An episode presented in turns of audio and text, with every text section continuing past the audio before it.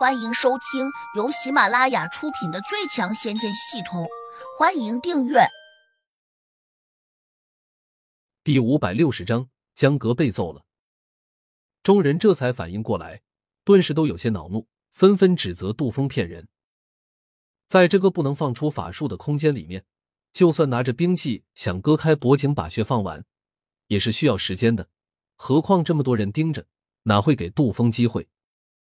因此，就在杜峰取出一把长剑，准备割到脖子上时，黑蛮子就已经扑上去了，同时挑出一把长枪，迅速把杜峰的剑给打掉了。你这个混蛋，还想威胁我们？看我怎么收拾你！黑蛮子好像还气坏了，抡起长枪，便没轻没重的打在了杜峰的身上。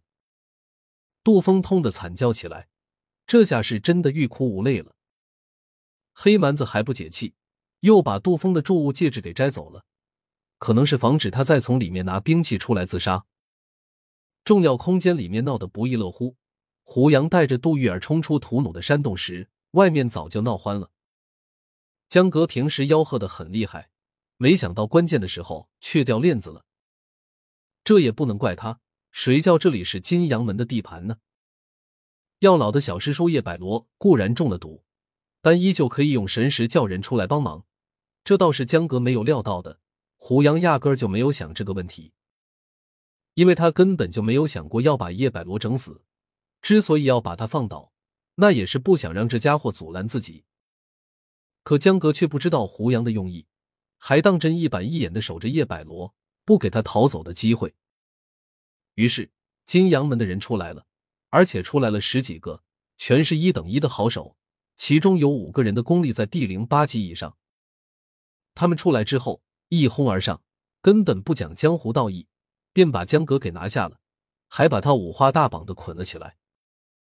等到胡杨从洞子里面出来，那些人还在揍江阁，有人还凶狠狠的威胁他：“你这个老贼，竟然敢跑到我金阳门来撒野！我看你是老寿星上吊，是不是嫌命太长了？”江阁不是杜峰，他的骨头很硬，即便被揍的眼冒金星。脸已经肿了，依旧不会求饶，他还大声叫喊：“你们这群老匹夫，赶快放开我，否则等我师傅出来，我要你们好看！我会请他老人家帮我报仇，到时候打得你们哭爹叫娘。”你师傅是谁？他在哪里？为首那人是个须眉尽白的老头，他叫沈文熙，是金阳门的现任掌教。据说也是个狠角色，不过他的功力在金阳门却不是最高的，可能是因为他热衷于权力，所以不能像叶百罗和图努那样潜心修炼。因此，他目前的功力仅仅修炼到了第零九级，距离渡劫期尚有一步之遥。江哥瞅着胡杨刚才跟药老进去的那个洞子，大声叫喊：“我师傅叫胡杨，已经进去了。”用不了多久就会出来。胡杨，这个名字怎么听起来那么陌生呢？沈文熙有点困惑，转头问其他人：“你们见过这个人吗？”众人皆摇头，都说没有见过。不对吧？整个修真界，但凡有点名气的老家伙，我全都见过。我好像还记得一点，你江阁的师傅不叫什么胡杨吧？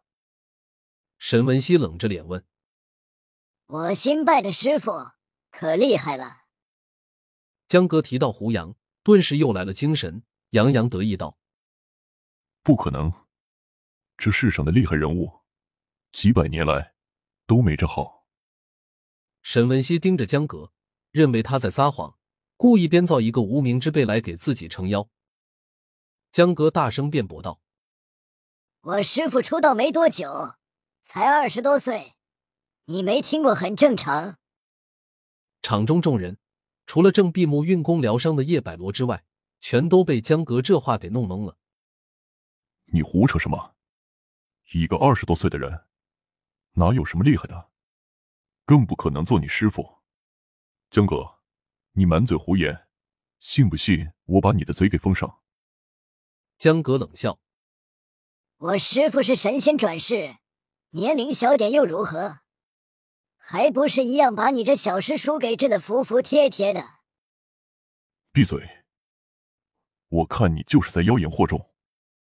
沈文熙已经生气了，大声吼道：“我可以闭嘴，等我师傅出来，再给你慢慢说。”江哥咬牙切齿道。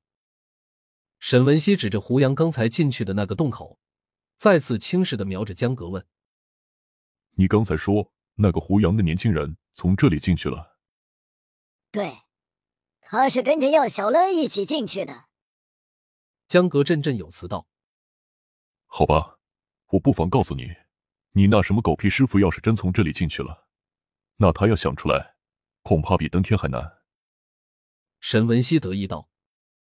什么意思？你在吓我？江格心里一紧，赶忙问：“我不妨告诉你，我们的洞里面布置着一个神奇的阵法，其中最为厉害的一处，就是在这个洞中，不管是谁，如若没有我们的人亲自带路，必会陷在阵中难以动弹。”沈文熙高傲道。江格一呆，忙说：“我师傅是要小乐亲自带进去的。”当然不会有事。哈哈哈，江哥，亏你活了一把年纪，怎么会如此幼稚？我再告诉你，小乐师弟再怎么愚蠢，也不会让外人轻易穿过我门中大阵的。更何况小乐并不笨。这么说来，我师傅陷在你们这个卑鄙无耻的阵法中了。